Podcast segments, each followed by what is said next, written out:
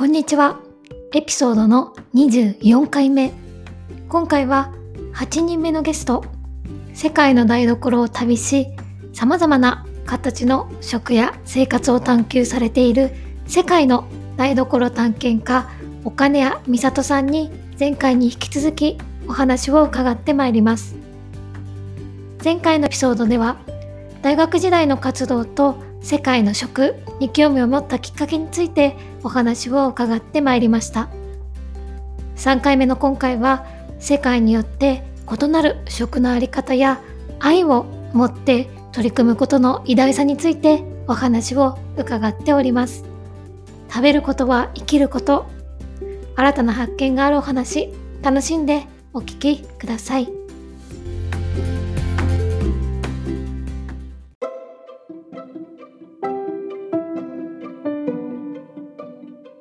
そのやっぱり日本と違う台所のこう姿っていうのはあの特にどういった国で感じられたかっていうのがあればあの教えていただきたいなと思ったんですがいかがでしょう？日本と違う台所の姿ですか？そうですね。あの今おっしゃってくださったような日本でのなんか常識と全く違ったなっていう印象の国の台所とかがあればそうですね、まあ、例えばインドネシアのスラウェシ島っていう島があるんですけど、うん、この家庭は台所にみんなが車座になって座ってるんですね。うん、えー、台所に？はい。で、まあ、みんな何かっていうと近所の人だったりとかあとその家に来たお客さんなんかもこう一緒に台所にこう座って野菜の下ごしらえなんかをしていてでなんでそういう風になっているかっていうとあの台所がそもそも結構開かれた場ででイスラムの国なんですね。イスラム教の国で女性がこう自由にすごく外で歩けるとか女性の自由があるというよりも女性は家のことをやることが良しとされていたり守られた存在であるので、台所にいるで料理をしているっていう名目のもと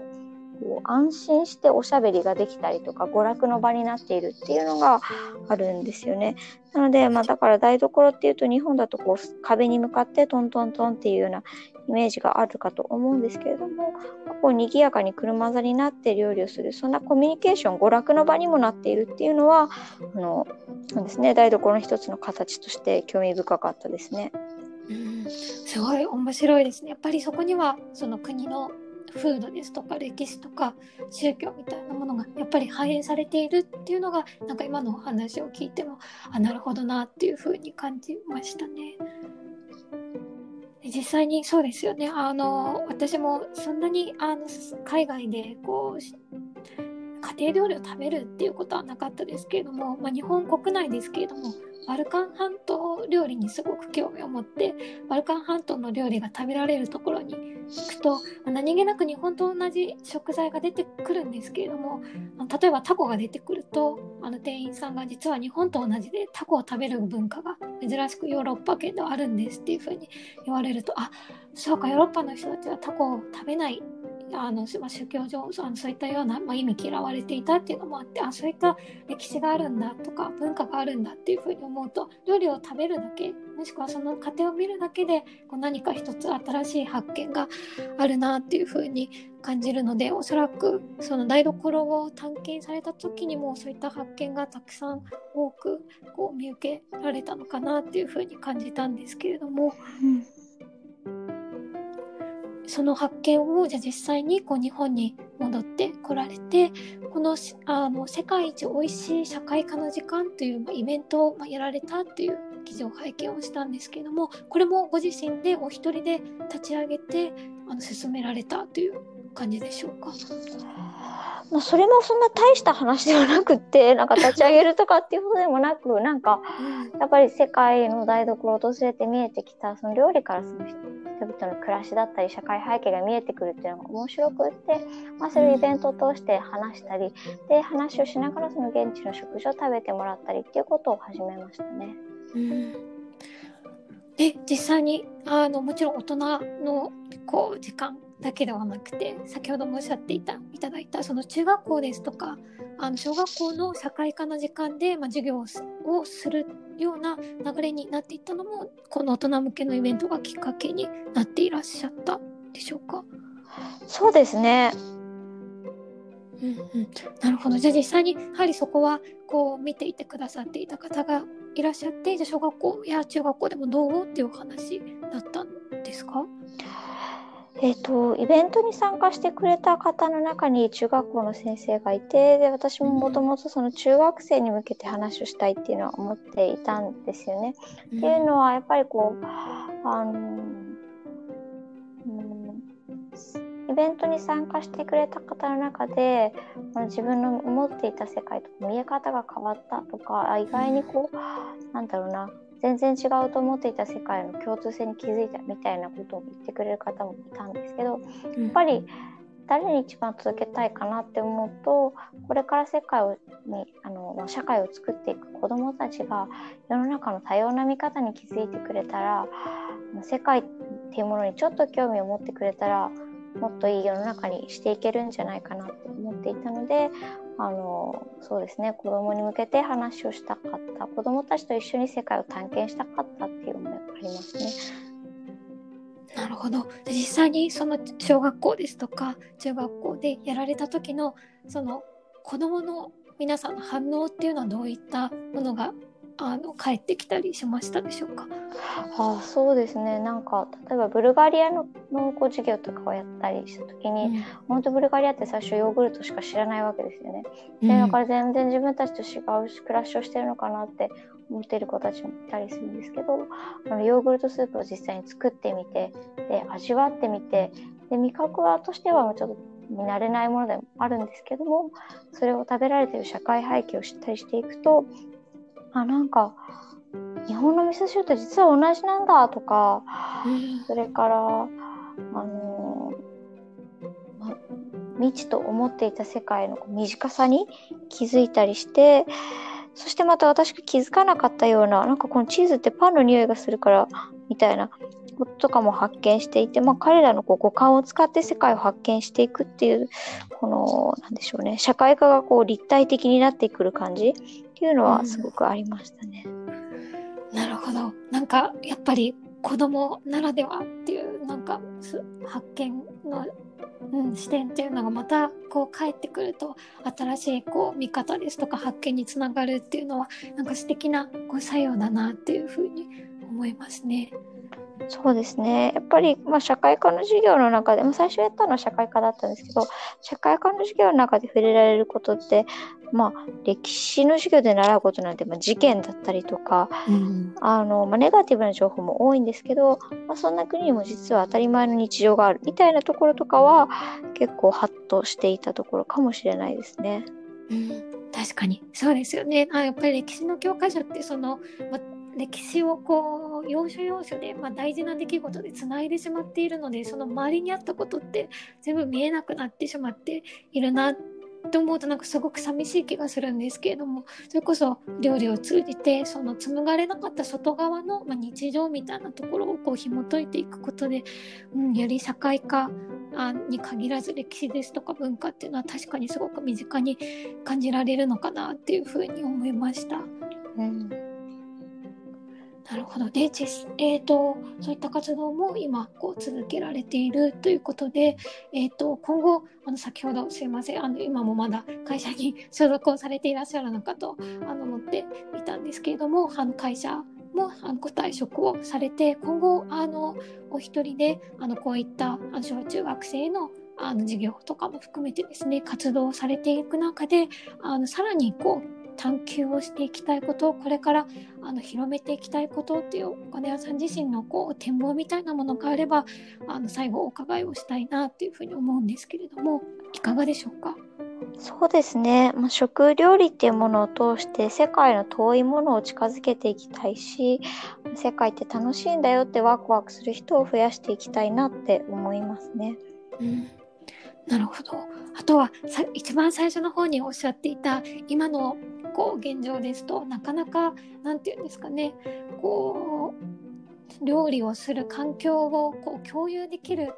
あの状況ができなくなっているかなっていうふうに思っているんですけれどもあのコロナですとかそういう感染症とか社会のこの何て言うんですかねこう雰囲気的に、まあ、そういったものをこう打破するようなこう患者屋さんとしてのこうなんか秘策ですとかそれあとはそうです私個人的にはもう一個気になっているのがなかなかそのうん生活としてのこう食べるっていう行為自体がこう幼少期ですとかなかなか楽しくなかった記憶をお持ちの方に、まあ、どういうふうにこうより楽しさをこう何て言うんですかねこう気づいてもらえるかみたいなところの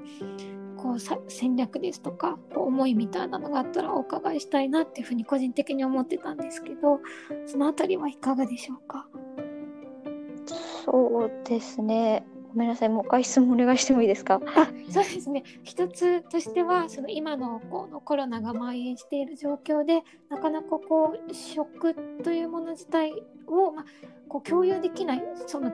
一緒に食べたりですとか食卓を囲むみたいなことがなかなかもちろん家族が一緒に住んでいらっしゃる方はできると思うんですけれどもお一人暮らしですとなかなかできない状況かなというふうに思うので、まあ、こういった状況をどういうふうにこうあの別のこう角度で食っていう形でこう打破していけるかみたいなお金屋さんとしてのこうなんか戦略とかこう思っていることがあればお伺いしたいなっていうのがまず一つですかね。いかがでしょう？そうですね。うん。うん。荒木さんは人と一緒にご飯を食べること好きですか？そうですね。私はあの一人で食べることが結構辛いなっていうふうに思っていてこれ辛いなって何かっていうと適当なものを食べてもいいやって思ってしまう自分が結構辛いっていうのがありましたね。人と一緒に食べるとじゃあ次は何がいいかなとかこの前あれ食べたからこう違うものがいいかなっていうその作る楽しみっていうのを一人じゃない時に味わえるかなっていうふうにあの私個人としては思ったのでなんかこううん、そうですね。人と食べるのが好きっていうのはそういった背景が私の場合はあるかもしれないですね。そうですね。なんか食のあり方ってすごく多様化していて、うん、で私もこう世界の各地を訪れてで大勢の食卓っていうのは結構好きなんですけれども、まあ、一方で一人で何も考えないで食べたい時っていうのもあったりあと、そうですね。あのまあ空間的には離れててもそのなんか WhatsApp で話しながら一緒に食べてるような気持ちになっているような親子もいたりとか、うん、あとは、まあ、南米の家庭なんかでは別に同じタイミングで食卓についていなくてもなんとなくその部屋の中で好きな時になんか共に過ごしながら好きなように食べていることででもなんかそのなんとなくその空間が共にされていたりとか食のあり方ってすごく多様であっていいと思うんですね。うん。まあ、なので一緒に食べたいって気持ちもありつつ実はどこかであの一緒に食べなきゃいけないような気がしている。のだとしたら結構なんだろうな。うん。今までこうだったからって形にあまりこだわらなくてもいいのかもしれないなっていうふうには思いますね。うん、なるほど。なんか今のお話を聞くとそうですね。私こそこうステレオタイプにこうハマって見ていたのかもしれないなと思うとお恥ずかしい限りなんですけど。なるほど。そうですよね。国によってもやはりその食べるスタイルが違うっていうところ、ね、そうですね。国によってもそうだしあと自分一人の中でも多分いろんなモードの時ってあるんじゃないかなって思うんですよね。うん、でまあ最近読んだ本で面白かったのが「縁食論」っていうあの縁はご縁の縁ですね。っていうのがあったんで本が藤原先生という方が書かれてるんですけどあの孤食でもなく教食でもないその間の遠食っていうのが今の社会結構あってもいいんじゃないかみたいな。そして実際にあるんじゃないかってことを言ってて例えば定食屋さんに行って誰と話すでもないけれどもなんとなくそのお店に来ている馴染みの人たちと共の時間を過ごしていることで一緒に食べているような気になるだったりとかカウンターのお店でその店主と話していることでなんかその時間を共にできている。決して寂しい孤食ではないみたいな。なんかそんなこういうあり方ってあるのでもし寂しかったり一つ食べたいなって思うんだったらカウンター付きの店に行ってくる見るとか、まあ、馴染みの店に行ってみるっていうのももしかしたら一つの方法なのかもしれないですよね。うん、なるほど。面白いですね。食確かに。お店に行くとその、ま、カウンターじゃなくてもその常連さんですとかその場の雰囲気を楽しむっていうのも確かにありますしやっぱりそこも考え方のこう変換とこう自分の捉え方一つでこうそこを楽しめるか楽しめないかっていうのなんか大きくこう分かれてくるかなっていうふうに今お話聞いてて思いました。なるほどありがとうございます。であともう一点聞きたかったのはこれもあのまた 回答は聞いた私のステレオタイプだったなっていうふうに思うかもしれないんですけれどもなかなかその何て言うんですかね外に食べに行くこともできないような状況で例えばどうしてもこう何て言うんですかね食べることにお金が回せなくて食べること自体にこうネガティブな印象食事をすること自体が面白くないですとか、そういうふうに思っている方にその楽しさをこうお金屋さんとしてはどういうふうにこう伝えていけるかみたいなところをですね戦略とかがぜひあればですねお伺いしたいなっていうふうに思ったんですけれどもそういった点はいかがでしょう？そうですね。あ、あまり押し付けるつもりもなく。うん、まあ、食って間違いなく人がこう生きている限り接点を持つものだからあの、まあ、せっかくあるんだったら楽しめたらいいと思い思っています。うん、そしてなんだろうな、まあ、娯楽として楽しむというよりもそれを作り出す楽しみだったり自分の生活に主導権が持てるっていう意味で、まあ、すごく力のあるものだと思っているんですね。うん、なんですけど、まあ、これだけいろいろ面白いものとか興味のあることがある世の中の中でそこだけに時間をつけ使えっていうのもなんかこううんなんか自分が面白いと思っていることなのでそれを人に対してこうどうなってほしいとかっていうよりもなんかこう面白いんだよ楽しいんだよってことをなんとなく言い続けていてそれに反応してくれる人もいればいいかなとは思ってますね。うん、なるほどあのこの前回のゲストに来ていただいた赤井さんもこう押し付けるわけではなくてその楽しさが広がっていけばいいなっていうふうにおっしゃっていたのでなんかそういったところもこうあの師匠と仰ぐお金屋さんのところからこうつながっているのかななんていうふうに思いました。確かにそうですよね。あのや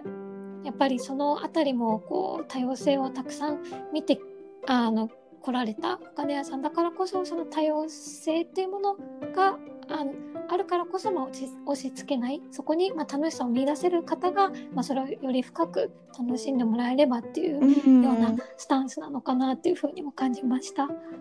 そうですね。私が好きなだったその地理の先生も別になんか地理を勉強しなさいとか地理学者になりなさいなんてことは一言も言わなくって、うん、もうただただ地理を愛してるんだな、この人はって思ったし、うん、大学の時にやっぱ魅力的だった先生たちもなんか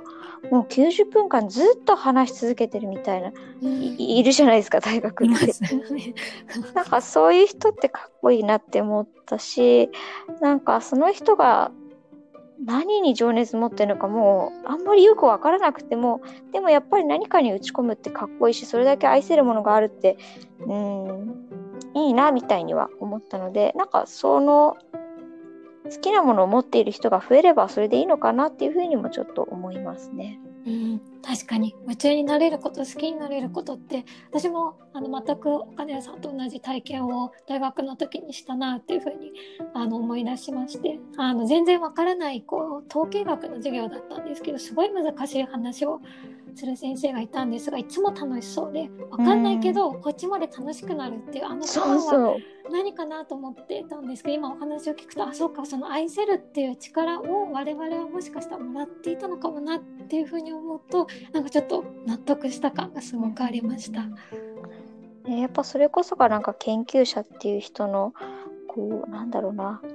まあ、魅力と言いますか、うん、っていうところなのかもなっていうふうには思いますね。うんなるほど。ありがとうございます。もう、あの、金谷さんからも、その愛の、あの、形が声だけですけれども、すごく伝わってきたなっていうふうに思いますし、私もそれが出せるような人間になりたいなっていうふうに今日改めて思いました。ありがとうございます。ありがとうございます。はい。では、えっ、ー、と、そろそろお時間に、あの、なりますので、えっ、ー、と、もっと聞きたいんですけれどもあのそろそろお金屋さんのお話の、えーと、最後ということであの締めていきたいかなというふうに思います。で、えっと、このラジオなんですけれども、えっと、ゲストに来ていただいた方に次のゲストの方を紹介するというような形をとっているんですが、ぜひですね、お金屋さんのお知り合いで何かこう探求を続けている方をご紹介いただければと思うんですが、どなたかこうめぼしい方いらっしゃいますでしょうか？そうですね。ちょっとこれまだ本人に確認取ってないんですけど、あの、お魚を愛してやまない、お魚を追求し続けている、えー、方を紹介したいなと思っています。お魚。なるほど。はい、それは食つながりということでのお友達というかお知り合いなんでしょうか？そうですね。うんうんうん。なるほど。じゃあちょっとお魚あんまりこうなかなかこう魚を買う機会がないんですけれども楽しみにしてえっ、ー、とちょっと次もあのいいお話を聞ければなというふうに思いますありがとうございますありがとうございますはいではえっ、ー、と今日は長い間ありがとうございました。今回、えーと、8人目のゲストに来ていただきました。世界の台所探検家、金谷里美さん、美里さんにお越しをいただきました。今日はあ長い時間ありがとうございました。ありがとうございました。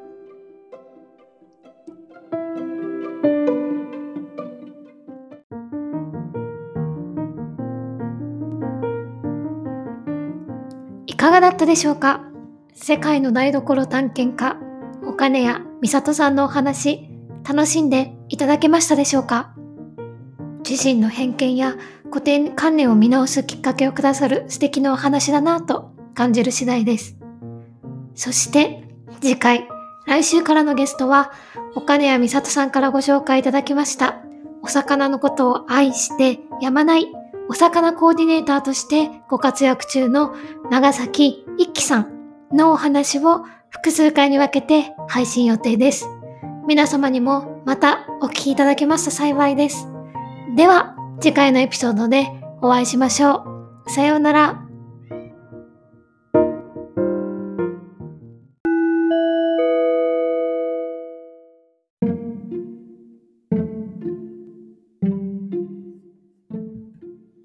今回番組内で言及をした聞き手のハラギが愛を強く感じた授業をしてくださりました東京大学名誉教授の大橋康夫先生が今年の3月にお亡くなりになられました。